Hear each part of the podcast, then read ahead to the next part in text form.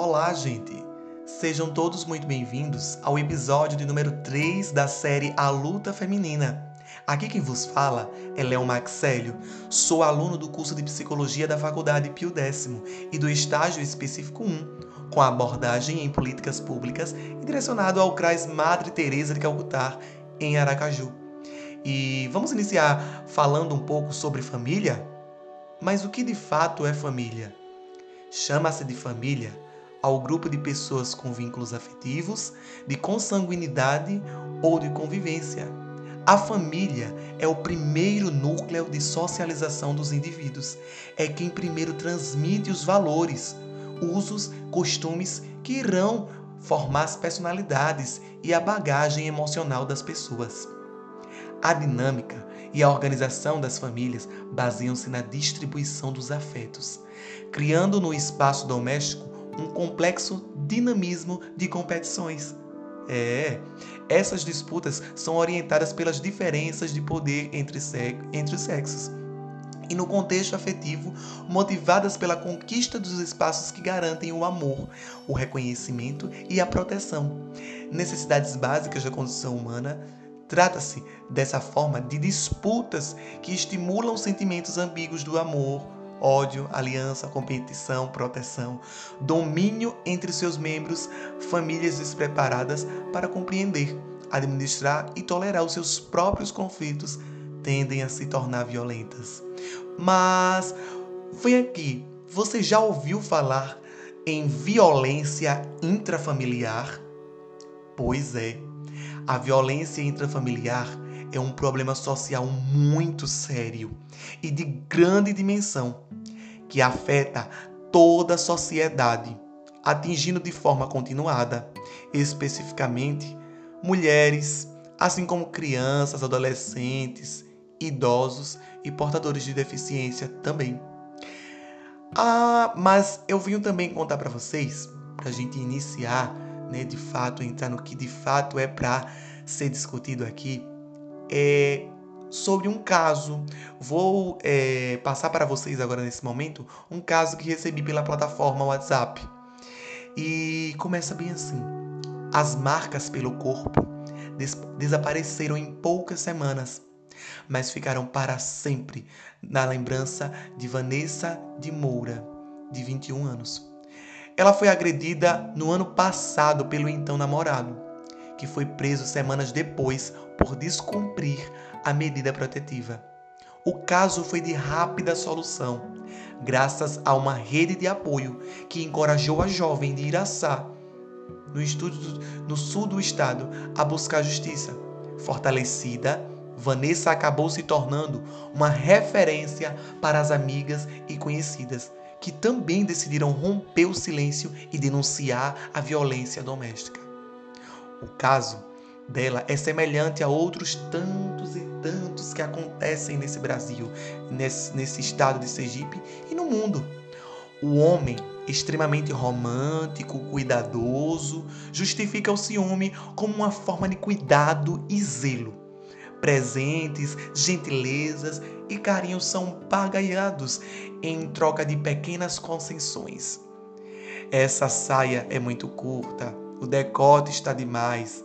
Evita essa maquiagem, mas só digo isso porque te amo e quero te proteger. Hum, Vanessa repassa as falas como se estivesse ouvindo ontem, enquanto revive os dois anos em que esteve ao lado do seu agressor.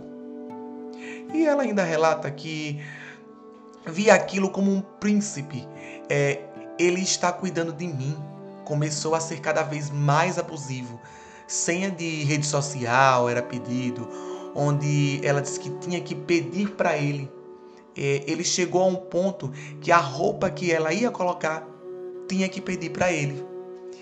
Nos momentos de discordância, os abusos físicos também começaram a aparecer empurrões, beliscão, mas logo vinha o pedido de desculpas e a jovem deixava passar despercebidamente. Foi na madrugada de 2 de agosto que, depois de questionar o namorado sobre uma mensagem encontrada no seu celular dele, é que o mundo desabou. Socos no rosto, chutes nas costas e costelas, tapas e a tentativa de sufocamento.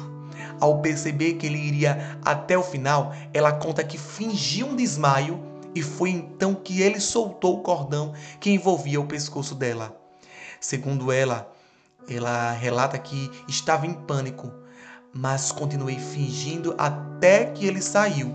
Foi aí que eu levantei e pedi ajuda. Vanessa chegou a pensar em retirar o boletim de ocorrência, até que recebeu o atendimento da Rede Catarina.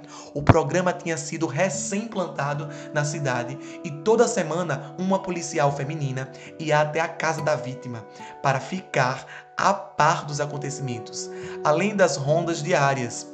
Cada ameaça, cada tentativa de aproximação gerava um novo registro contra o agressor, que acabou sendo preso em novembro de 2019. É, eu nunca tinha passado por nada disso. Era uma coisa distante. A gente vê na TV e acha que nunca vai acontecer conosco. Depois que falei o que apareceu de amiga, contando sobre elas, hum, uma foi junto na delegacia registrar o boletim falar, é, está ajudando as mulheres e, é, é, e não tem o porquê ter medo. É preciso denunciar. Conta a Vanessa. Desde então, Vanessa também participa de grupos e fóruns na internet sobre o tema. As conversas ajudam na recuperação da autoestima eh, em anos. Está também se des descobrindo que voltar a estudar provavelmente psicologia é o que ela deseja e escrever uma nova história onde ela seja protagonista dela. A prevenção da violência intrafamiliar deve estar inserida em ações de comunicação culturais e econômicas que sejam capazes de gerar uma consciência coletiva e um compromisso frente aos problemas de discriminação e desigualdades aos quais estão submetidos aos, aos diferentes grupos.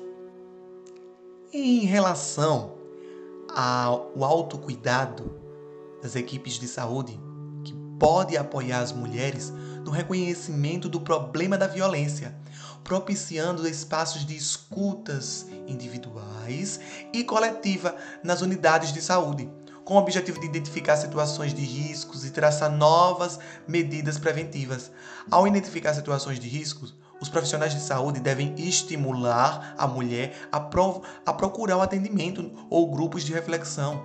Na unidade de saúde, em seu trabalho de orientação aos usuários, durante as visitas domiciliares ou nas ações comunitárias, as equipes devem promover a organização de grupos de mulheres com a finalidade de trabalhar as questões de gênero, poder, violência, fortalecimento da, auto, da autonomia e formas alternativas de resolução de conflitos. Facilitar o acesso a uma rede de apoio social, trabalho, moradia, etc., buscando incluir a mulher e elevar sua condição de cidadania. Promover os grupos de homens com a finalidade de propiciar a discussão de fato sobre a violência é, relação de gênero, fortalecimento da autoestima e formas alternativas de, resolu de resolução dos conflitos familiares. E por isso, a Lei Maria da Penha exige a implementação de uma política pública que integre as ações de saúde, segurança, justiça, habitação, educação, dentre outras áreas, ou seja, o Estado, seja no âmbito federal, estadual ou municipal, deve garantir o funcionamento de uma rede de serviços de atenção às mulheres em situação de violência, visando assegurar a prevenção de violência, a proteção e a assistência às mulheres vítimas de violência. Amor com violência é doença em briga de marido e mulher, se mete a colher sim. Denuncie, ligue 180 e evite mais um feminicídio. Esse ódio de morte é sentença. Chegamos ao final de mais um episódio. Espero que você tenha gostado. Compartilhe esse link com outras pessoas. Você pode com certeza estar ajudando alguém. Um abraço virtual e até o nosso próximo encontro.